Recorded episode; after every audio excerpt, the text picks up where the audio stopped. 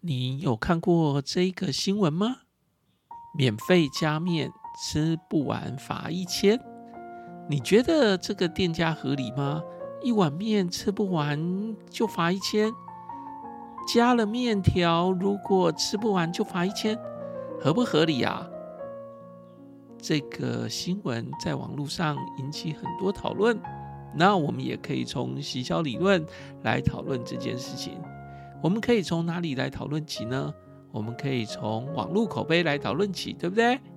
我们也可以从 AIDA 这么基本的行销观念来讨论，Awareness, Interest, Decide, Action，对不对？就是一个消费者从知道讯息到最后采取行动的一连串的过程。我们也可以从产品定位跟这个价格定位来去谈起，对不对？那这是大碗小碗相同价格吗？因为他说加面不加价啊，所以是不是大碗价钱跟小碗价钱一样价钱呢？那这是为什么呢？我们可不可以直接就说大碗比小碗多三十块呢？还是我们该采取这种加面不加价的一个策略安排呢？那加面不加价会不会有这种相对剥夺感的问题啊？不加面的人会不会觉得他亏到啦？那我们从行销的角度来看，这是不是从 STP segmentation target 跟 positioning？那所以这一家拉面店，他用加面不加价的方式，是想要吸引哪一群的消费者啊？那这样的一个讯息，我们也可以从讯息框架的角度来解释，诶。同一则讯息，我们可以解读成说：如果你吃不完的话，是一种浪费啊，所以我们要捐钱给慈善机构，是吗？还是我们要罚你一千块呢？那这样的一个规范，是不是在效果上、在感觉上差的很多了？那这件事情是不是可以连接到联合国的永续发展指标 （Sustainable Development Goals）？S D G，那这到底是指什么呢？那中国大陆的光盘活动是不是其实也是讲这种要把东西吃完啊？那你还记得很久很久以前咖啡是免费续喝杯的吗？你如果经历过那个年代，那跟现在的这个加面不加价是不是同样的意思呢？我们来讨论这个有趣的主题吧。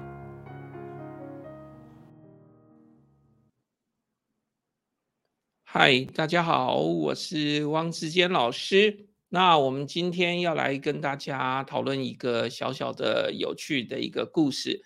这个故事叫做“呃，免费加面吃不完要罚一千”，你觉得合理吗？那这个故事是我在这个电视台看新闻的时候，那看到的一个新闻。那当然，这个新闻在网络上也已经炸锅了。新闻内容其实很单纯啦，就是有一间拉面面真的做的这件事，那他还没开始营业，但是他在这个店门口就贴了这样的一个告示，他说我们这个店哦可以免费加面哦，不过这个吃不完就要罚一千块，那就在网络上炸锅了，有人就把这个新闻在网络上去讨论，那大家就讲了，就是论点就有不同啦。那有些人觉得说，嗯，这我都已经事先讲好了，你吃不完你就不要再加面了。那如果你浪费食材，我要罚你一千块，那这合理的。那也有人说啊，怎么可以这样子呢？你也太夸张了，这一碗面能有多贵啊？那事实上这碗面也不便宜，这个拉面店它是一个高比较高档一点的拉面店，那这个面最贵的有到三百块钱。那当然平常的没有到三百块啦，但最贵的有到三百块。那就有人说啦，你这最贵的三百块，那你加个面，你没加其他食材啊，这样能够贵到多少？你怎么可以说想要更加罚这个一千块钱呢？你这是不是太夸张了？所以呢，这就有不同的一个论述。那这因为很有趣，那我就在新闻看到这样的一个新闻点的一个讨论，那就想说可以从行销的角度来跟大家讨论一下这个故事。所以这个拉面店它的最大的争议点是什么？最大争议点就是罚一千块钱嘛，对不对？因为其实嗯，大家都会想，如果这个拉面店没有罚一千块钱，你也不会觉得很夸张，对不对？你只会觉得啊，这个这个反正平常吃不完，如果你浪费食材了，店家就会跟你多收一点钱，这很合理。可是这一家拉面店就是非常奇怪的，他就说了免费加面，然后吃不完我要罚你一千块。那我就想要恫吓你，就说哎，你不要给我吃不完哦。好，那所以他的真正的争议点在于就罚一千块。那当然，这件事情就引起大家讨论了。那我就想说，来跟大家讨论看看啊，你的想法是什么呢？哎，是你的想法是来，我计时一分钟，来大家想一下，想一下。所以你的想法是什么？你的想法是，呃，可以罚一千块吗？还是你的想法是，呃，不该罚这一千块，对不对？那你就一定会想啊，这一千块好像有点多哎，所以如果罚一百块。那如果罚一百块，大概很难上这个新闻吧？是不是？那花一千块。可是如果罚一百块，一般消费者会不会觉得没关系啊？我就先点啊。如果真的吃不完，我就缴那一百块就好了。我们从行销的角度来看，这个故事除了这个有趣外，还有什么可以讨论的？嗯，一定有，还有很多可以讨论的。这是我们今天要去讨论的一个情况吗？是吧？那我们。要怎么样来想？我们就从这个角度出发。第一个，如果只罚一百块钱，还有人会报道吗？还有人会在网络上讨论吗？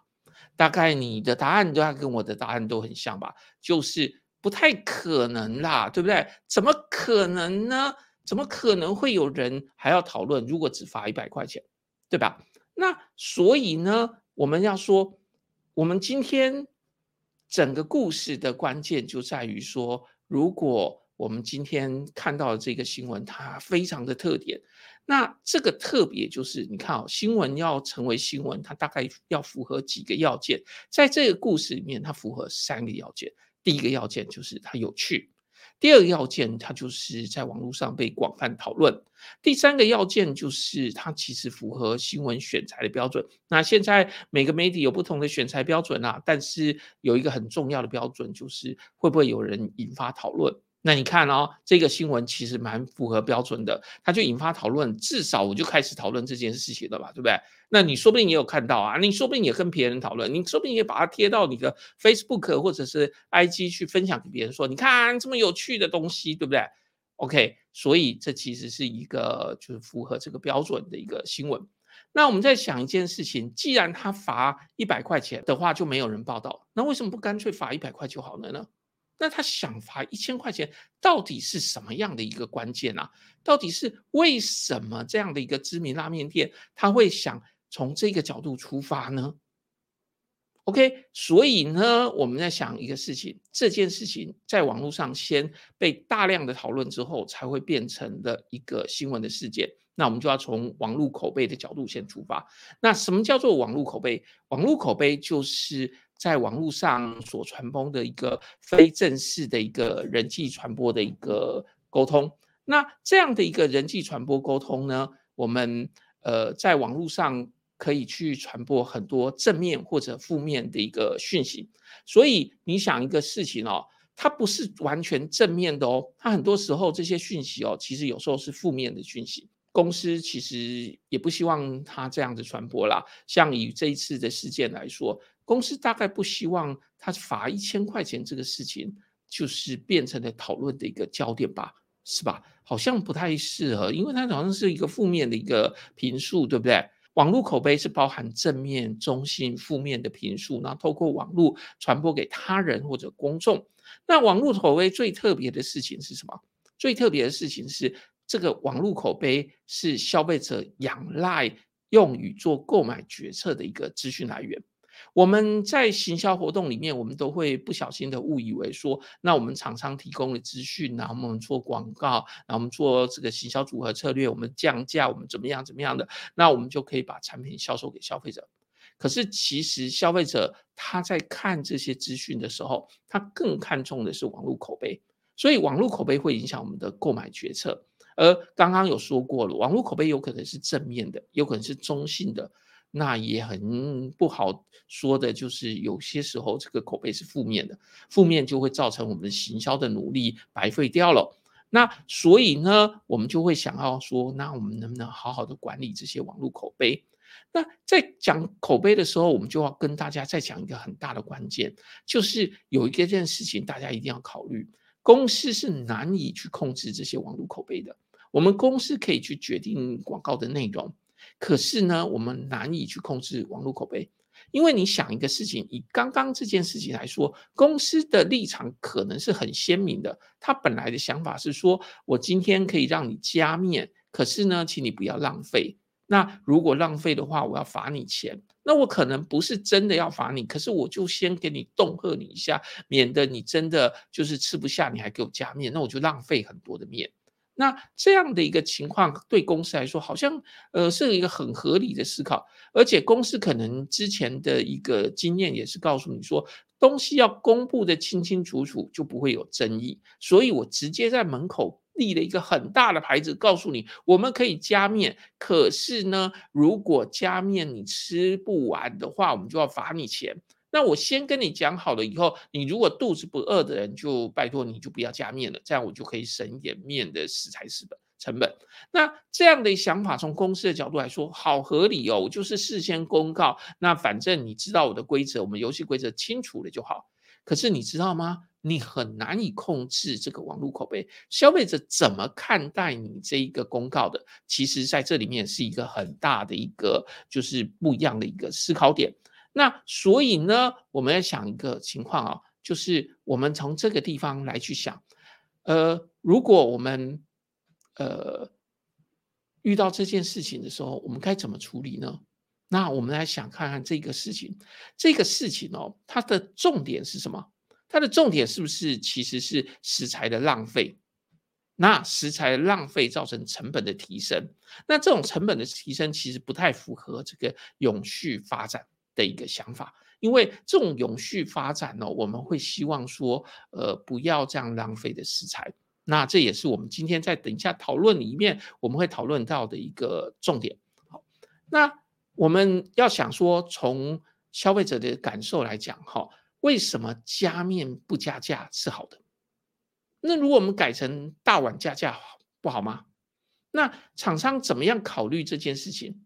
那这其实有很多一个从消费者想法的感化，其实消费者的负面感受或者正面感受是这一件事情的一个关键。所以为什么加面加价不好或者好？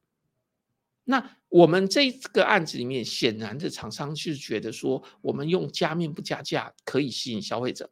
那我们就会想一件事情，所以价格讯号是一个很大的关键。我们想一个事情哦，如果这一碗拉面。一碗两百块钱，那大碗跟小碗的价差，我们要给他多少？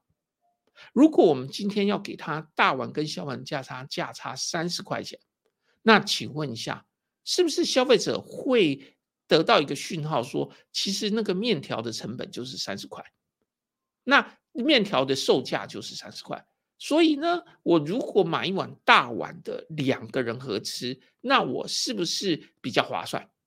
哎，所以呢，要理解一件事情，这个大碗小碗的，其实感觉到的是一种价差。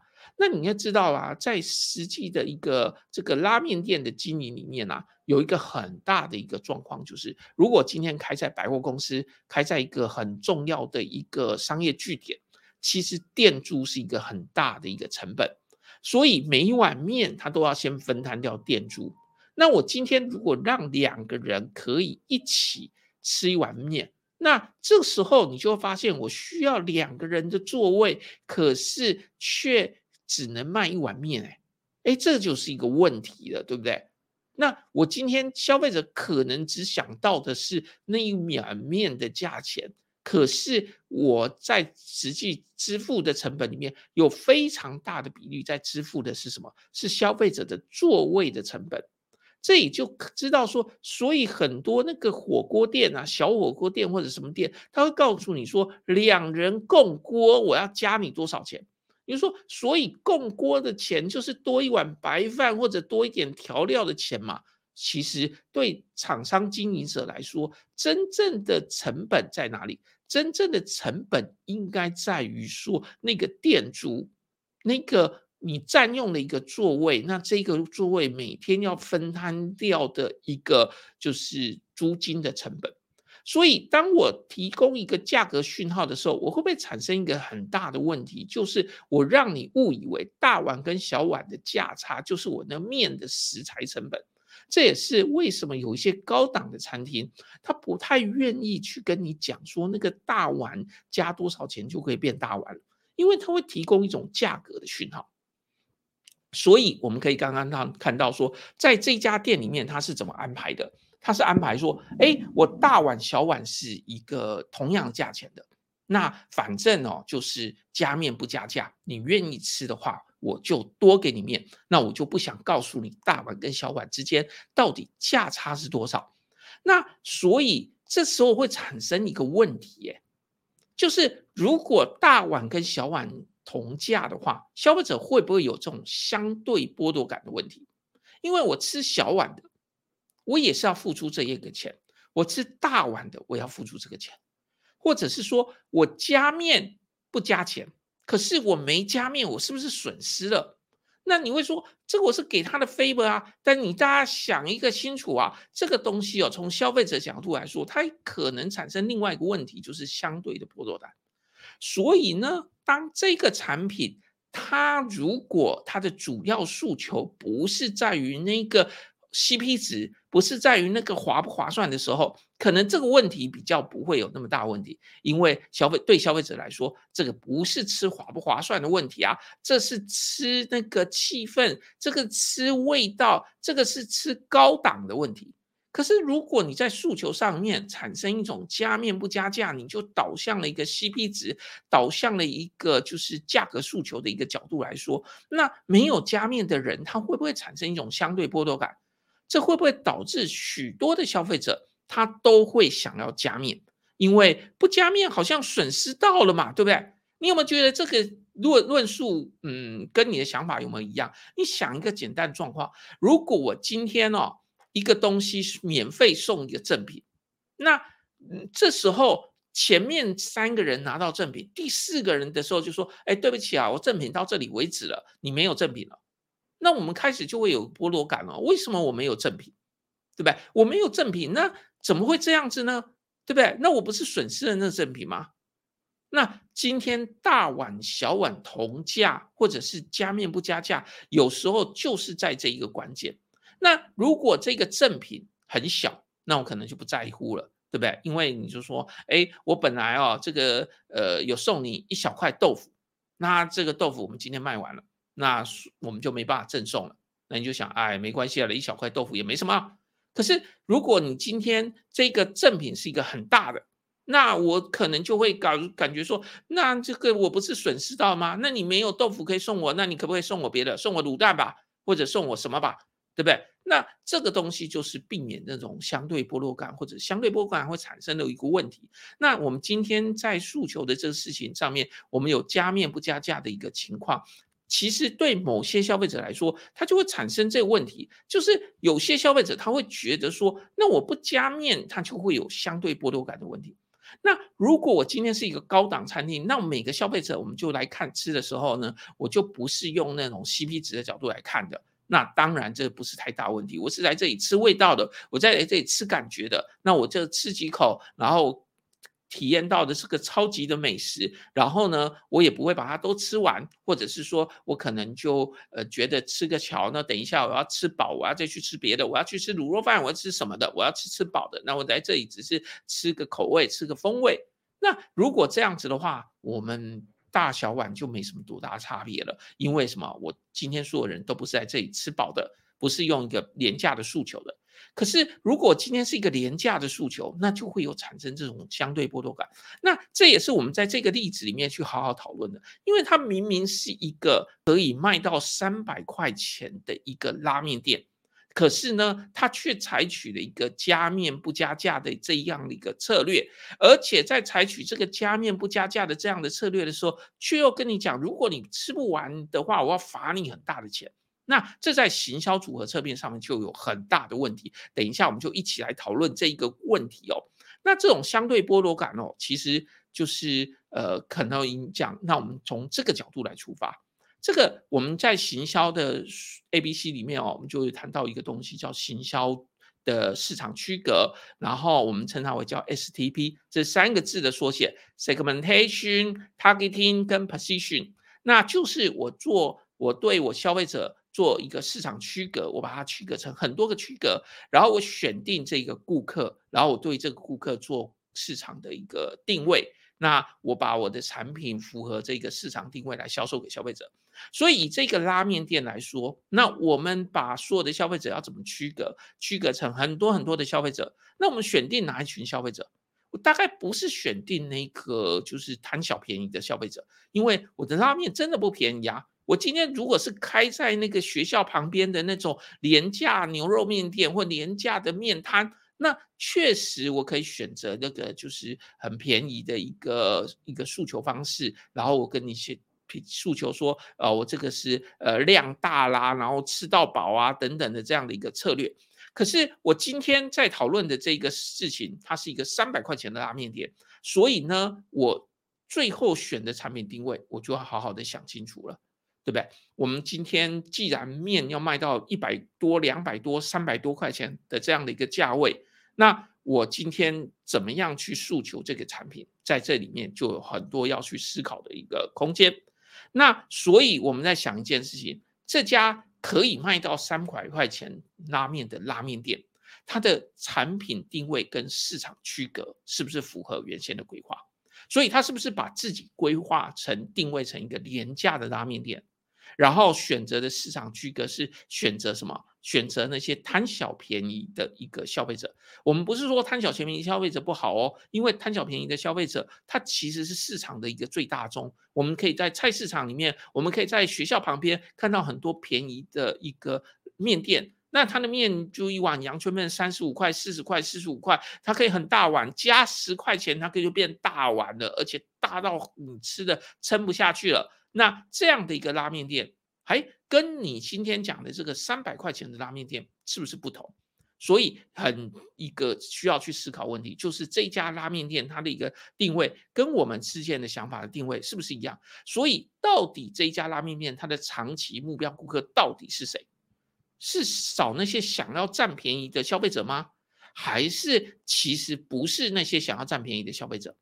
好，那我们就想一个事情，为什么我这里要标长期的目标顾客？因为也许啦，任何店店面一开始经营的时候，它都会有一个行销作为，所以去吸引很多消费者，反正让大家都知道就好。这个等一下我们会谈到，就是 AIDA 的过程，Awareness、Interest、Decide 跟 Action，我要让更多人知道这是 Awareness 的一个情况。那所以。短期来说，也许我们要讨论的是，呃，让很多人知道。但是长期来说，到底我们的顾客是什么？这其实是关键。你不能只看短期，你要看长期。所以长期的顾客到底是谁呢？再来一个情况，所以我们要想这事情。如果我今天真的跟你说吃不完要罚一千块，我真的会跟你加收这一千块吗？还是这只是恐吓消费者？那我下一个问题就是恐吓消费者有趣吗？对不对？我们看到很多那个火锅店，尤其是吃到饱的或者是什么店，他会告诉你说：“OK，你不要拿太多东西。如果你拿了太多东西的话，你真的吃不完，我每个人要加收你一百块哦。”那你会发现很多人会跟你讲的是一百块。为什么讲一百块？因为我真的要收下去的时候，其实也不会有太大争议啊。因为你桌上如果摆了一大堆东西没有煮，那。我真的觉得你这样太浪费了，那我就跟你讲说，你要多收一百块。那你可能想一想，对啦，我跟你桌上放了那么多东西没有吃完，那一百块我付就付吧。好，那所以一百块也许是一个大家可以接受的一个金额。那请问一下，一千块呢？一千块真的你收得下去吗？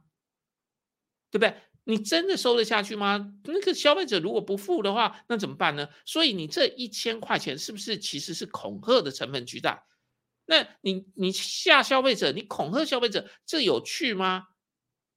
对不对？还是你就是写了一个希望我永远不要执行，所以我就跟你写一千块？那你要不要写个十万？对不对？你说十万真的是不可能执行，那一千块就真的可能执行吗？这好，嗯嗯，好好的要去思考这样的一个问题了。好。再来一个想法，就是那消费者怎么解读这个一千块钱的这个规定，对不对？消费者看到了店家的这一个规定，那这个规定会影响到消费者的一个观感。那这时候其实我们就可以用那个框架理论来帮忙理解这件事情。那什么是框架理论呢？我们要想框架理论就是，其实消费者在看每一件资讯的时候，它其实都是有它一个解释的框架的。那所谓的框架理论，简单的来说就是这样子讲，它就是解释讯息的框架，对事件的一个主观解释跟思考的一个结构。所以，当一个资讯下来的时候，我怎么样去解释这个资讯？就我们在这个消费行为里面，我们称它为叫框架理论。好，那你今天给我了一个一千块钱的讯息，那我怎么样解读这样的事情？其实要好好的思考，因为如果你今天跟我讲的是说，呃，如果你没吃完，我要罚一百块钱，或者罚五十块钱，加收五块钱，或者是说这个拉面我今天这个成本就是五十块，那我就告诉你说，呃，加面是不加价的。可是如果你浪费的话，那对不起，你就还是要加价，因为你有点浪费啊，那我就给你收三十块钱，或者是给你收五十块钱。那这对消费者来说，他解释就是，那我就是一个成本嘛。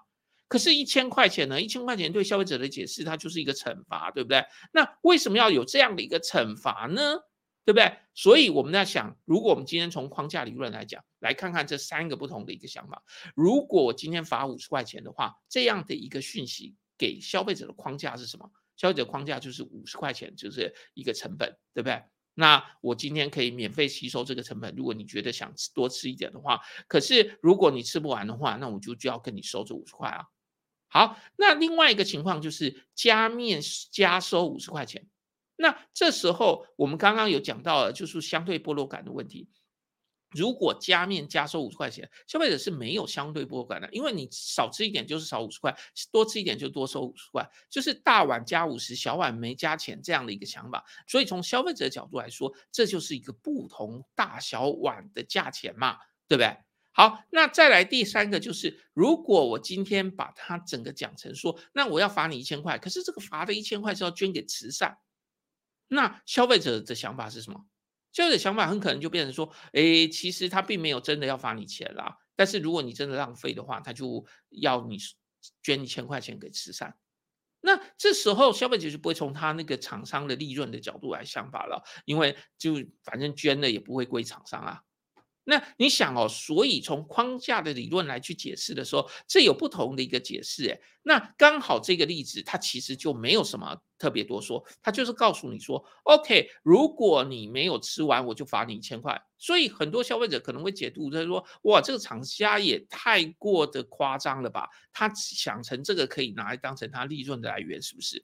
嗯，这就厂商去去要想说消费者怎么解读你这件事情哦。那所以呢，我们要讲说，那这一件事情对厂商来说好像是一个很不好的事情，是不是？嗯，其实也不是哦。我们要讲有一个东西叫做争议事件行销。争议事件行销的意思就是说，我们利用一些争议事件来帮助我们公司做行销的活动。那我们就想这件事情对拉面店来说是利是弊？你说，哎，不会吧？这件事情一定是弊呀，怎么可能是利？那有时候你就想，虽然是弊，但有没有可能在弊中又得到利益呢？嗯，这是什么意思呢？你知道吗？我们在行销活动里面有一个 AIDA 的一个过程。那 AIDA 刚刚有跟你提到了，那什么是 AIDA 呢？AIDA 就是消费者在得到这个资讯，然后在进行这个购买决策的时候，会经历四个阶段。那这四个阶段叫 awareness、interest、desire 跟 action。这在行销的课本里面都会有写的。AIDA 就是我要察觉这个产品这个资讯的存在，然后我对这个产品感到兴趣，然后我产生了一个渴望，然后我导致我的行动。所以。每天都有很多店在开店，那我怎么会知道今天有这家拉面店出现呢？就是因为有一个负面事件，那负面事件让我察觉到这间拉面店的存在。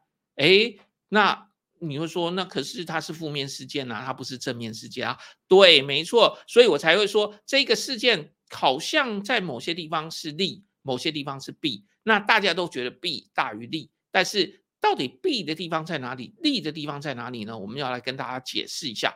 所谓的在这个事件里面，它的利跟弊，那我们来去分析一下，以 AIDA 的角度来说，这个新闻报道让更多人知道这一家拉面店的存在。你看，如果没有这个报道，我也不知道他们开了一个新的这种拉面店啊，对不对？所以从 AIDA 的过程中，我 awareness 到这间店的存在了，对不对？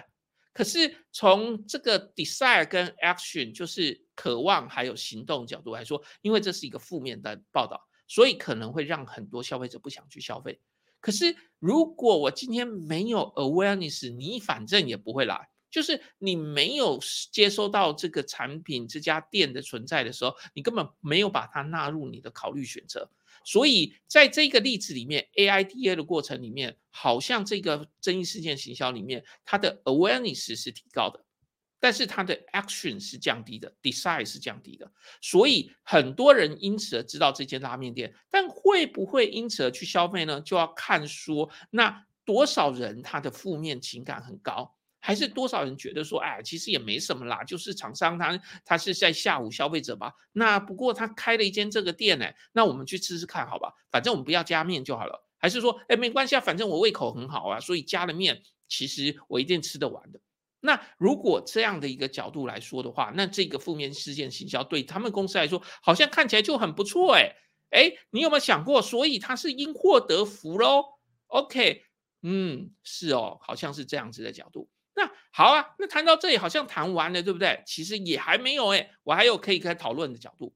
我们说，如果我们换个角度来陈述这个吃不完的罚款，那我们换个角度来说，我们从永续发展的角度来想的话，那我们因为要爱护地球，所以我们必须节约食材。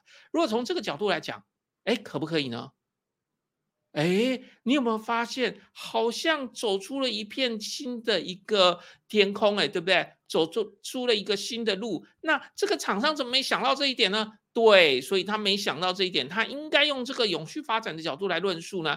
那永续发展是什么东西呢？你知道吗？现在有很多公司都在做这种永续发展的论述，可是有些公司它并不是真的实现，它只是在写报告，去送了很多人去参加这个永续发展的一个教学训练，然后拿到了什么永续发展师，然后就开始帮公司写报告。我跟大家讲哦，真正的是要落实。然后要成为这个永续发展，成为公司里面的一个经营理念。那这样的话，它其实才能够达到我们想要永续发展能做到的事情。那什么是永续发展呢？那我们就可以跟大家讲哦，永续发展这件事情就是呃 SDG，就是 Sustainable Development Goal，联合国的永续发展指标。那联合国的永续发展指标是什么东西呢？嗯，你一定常常听到，那你也常常看到永续发展的一个图哦。什么样的图呢？哎，给大家看一下这样的一个图。这个图就跟大家讲，他也要画了这个图。哎，这个是联合国的一个永续发展的一个图啊，图示哦。它有十七个指标，到最后再加上一个 logo。那当然最后要加 logo 啦，否则十七个指标没有办法刚好画在一个画面上面嘛，哈。那这十七个指标讲了很多对于我们。那个整个地球啊，整个这个呃，我们的永续发展有帮助的一个十七个目标。那这十七个目标呢，其实。里面就是有很多要去努力的方向。那如果我们今天要去想的话，我们食物的减少浪费，它其实是在第十二个目标里面的第三个指标是目标，就是 SDG 十二点三。那这个目标里面，它希望我们在二零三零以前，将零售跟消费者阶层上面的全球粮食浪费减少一半。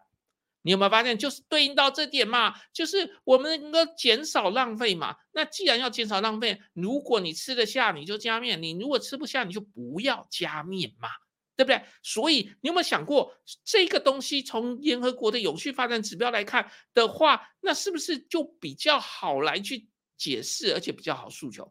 有没有？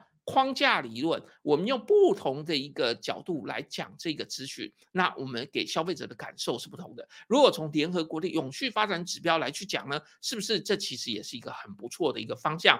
那嗯，讲到这种食物的不浪费，很多人就会想到了中国大陆的这个光盘行动。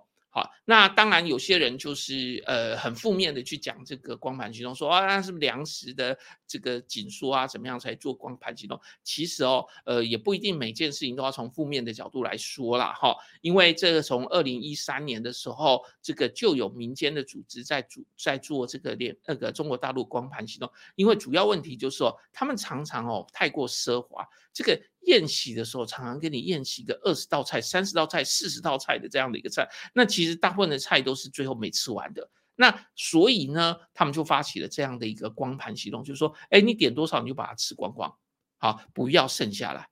那如果你点多少都把它吃光光，那就表示你不会点太多。为什么？因为你要把它吃光啊。所以你就不可能点那种二十道菜、三十道菜、四十道菜的情况，那我们就可以减少餐厅的浪费，然后避免宴席的一个过量的餐点，那就会符合我们刚刚所说的 SDG 十二点三的这一个永续发展目标，就是十七个目标里面的第十二个目标的里面的第三个子目标，就刚刚说的，我们不要去浪费食物，我们要在二零三零年把这种浪费食物减少到一半。不过，中国大陆常常就是哦，就是有些事情就会做过火了，因为他们的国家主席就跟你讲说，哎，我们就就要这样光盘行动。然后，当国家主席下来做的时候啊，你就发现一件事情，所有事情都变掉了。那我们常常新闻看看到那种事情，就是说这个校学校校长啊，把那个学生的午餐的一个残菜给吃掉了。那这就太过火了啦，因为这还有卫生的问题，耶，对不对？你怎么可以这个把这个学生的那个吃过的东西拿来吃呢？这有健康上的问题。好，那这有点点太过火了。不过，其实如果不看那个过火的部分的话，它基本上就是符合了，就是我们今天的 SDG 的一个呃方向。那如果用这个方向来论述，看起来是不是也是一个不错的一个想法？那讲到这里呢，我就会想到一件事情哦，不知道你有没有？这个年纪大到哦，跟我同一个年代，好还记得有这样的一件事情。以前哦，咖啡都是免费续杯的。OK，你经历过这种咖啡免费续杯的时代吗？哎，你会说，哎，这个免费续杯跟这个有没有什么关系？哎，其实你有没有觉得有点像啊？就是呃，拉面的一个就是免费续面，跟这个咖啡的免费续杯有点像。好，那这个已经比较少人在做这个咖啡的免费续杯了啦。哈，美国还有一些早餐店哦，地方的不是那种连锁的，哈，地方早餐店还是采取这种经营策略。主要是因为哦，如果你不是煮那种研磨咖啡，你煮的是那种就是呃美式咖啡，就是用低泡的，然后一次煮一壶的那种咖啡。好，那这时候你会发现那个咖啡豆相当于人工成本，那咖啡豆的成本是。微不足道，反正我煮了就是煮了，对不对？一煮就是一锅，而且这个咖啡哦，如果你还是喝的人哦，你就知道说煮成这样一壶哦，那个咖啡哦很快就会酸掉，那酸掉就必须重煮，那所以呢，煮出来的这一壶啊，如果有人要喝，赶快把它喝掉就好了。那因此他们就发展出了这个咖啡免费续杯的观念。这在两千年以前哦，这个大概是一个 default，每个地方都是咖啡免费续杯的。那后来慢慢的，因为成本的关系，还有因为慢慢咖啡改成了这个研磨咖啡，一次煮一杯而不是煮一壶，所以慢慢的这个咖啡免费续杯就是呃慢慢的减少了。所以你也经历过咖啡免费续杯那个年代吗？如果你有经历过，那你会发现，所以也没什么嘛。咖啡免费续杯跟这个拉面免费续面其实类似的观念。如果今天整个拉面的所有成本里面，面条是占很少的，那真正的关键是在于那个汤，在在那个其他的食材，还有今还有一个很大关键是装潢，还有很大关键是地点。好，如果整个加起来哦，一碗三百块钱的面里面哦，那个真正的面条成本才五块钱或十块钱。那这时候我多给你加一一坨面，那其实没什么的啦，因为相对于两百三百块钱的一个整个面的一个价格，我多给你加一点面好像没什么。这跟回到刚出的一个情况，我今天啊咖啡那个其实咖啡豆成本是很低的，那所以呢你来这里吃这个早餐，我真正的成本是那些工人的成本，就是那些服务人员的成本，不管外场内场，还有这个就是这个场地的成本。还有装潢的成本这些的，那真正咖啡豆的成本是很低的，所以这种情况下你要续杯，我就让你续杯，其实这没什么，而且我会给你一种续杯很划算的一个感觉，对吧？你会说不可能嘛？怎么可能这样子呢？以前真的这样做吗？那你在想一个事情呢？我们现在的港式饮茶店，那茶水是免费续啊。你说那茶叶可以回冲？对，茶叶可以回冲，可是真正的关键只在于说，那个茶叶本身的成本，相对于整个服务的成本来说，茶叶成本其实是没有那么高的。哎，如果我们这样来想的话，你是不是大概理解我们今天要讨论的事情？有没有发现？哎，我们讲了半天，讲了蛮多很有趣的东西，耶，对不对？那我们要不要回顾一下我们今天到底讲了什么东西？那我们像今天这样的一个就是讲次的目的，其实都是要跟大家讲说，呃，这行销的东西哦，是实际可以用在我们生活中的。那我们来讲一下，我们到底讲了什么？你看啊，我们今天讲了这个 STP，就是市场区隔；我们讲了消费者的 AIDA，Awareness, Interest, Desire, Action。好，STP 是 Segment Targeting Positioning。然后我们讲的框架理论。好，我们当然也讲了价格了。哈，那我们也讲了争议事件行销。我们还讲了这个 SDG 永续发展，还有我们讲什么？我们讲的有有网络口碑哦。我们还讲什么相对剥夺感的这个问题？你有没有发现，小小的故事里面可以从很多的行销角度来去想这个问题？如果你仔细想过以后，你的购买决策或者你的一个厂商的一个行销决策，可能就跟这一个案子里面所提到的一个完全不同的一个想法喽，对吧？好吧，那我们今天可能要到这边，然后我要跟大家这介绍一下，如果你有兴趣的话，你可以看看我们往后来延续的一个那个补充的教材。那你可以看到我们的消费者行为的书，那对这些有很多的讨论，那你可以去找一本来看看。好，那另外你也可以看网络口碑。如果你对网络口碑有兴趣的话，那我们在之前有出了一本书，是我写的，好，那个网络口碑，网络口碑的前因后果、理论背景跟研究趋势，好，这个博客来那些都可以买到。那如果你想要对行销有了解的话，也有很多行销的书，或者是你可以看到我们一本讲义书。那大概讲义书里面是把这行销重点一个一个列出来，哈，没有很详细的讨论，但是有把它都列出来，是由我跟几位老师一起合写的。这是我们这个二零二二年一月才出的一本新书。那我是汪志坚老师，那谢谢大家聆听这个我们今天的一个讨论。那希望大家都能够养成这个习惯，就是我们可以把我们所学的东西呢，充分的应用到我们的生活中来解释我们实务上的一个工作，嗯，可以碰到的一个问题。那你就会发现呢，你的洞察会跟别人不一样，你会能够有更深入的一个想法，好吧？那今天就到这这边，谢谢大家。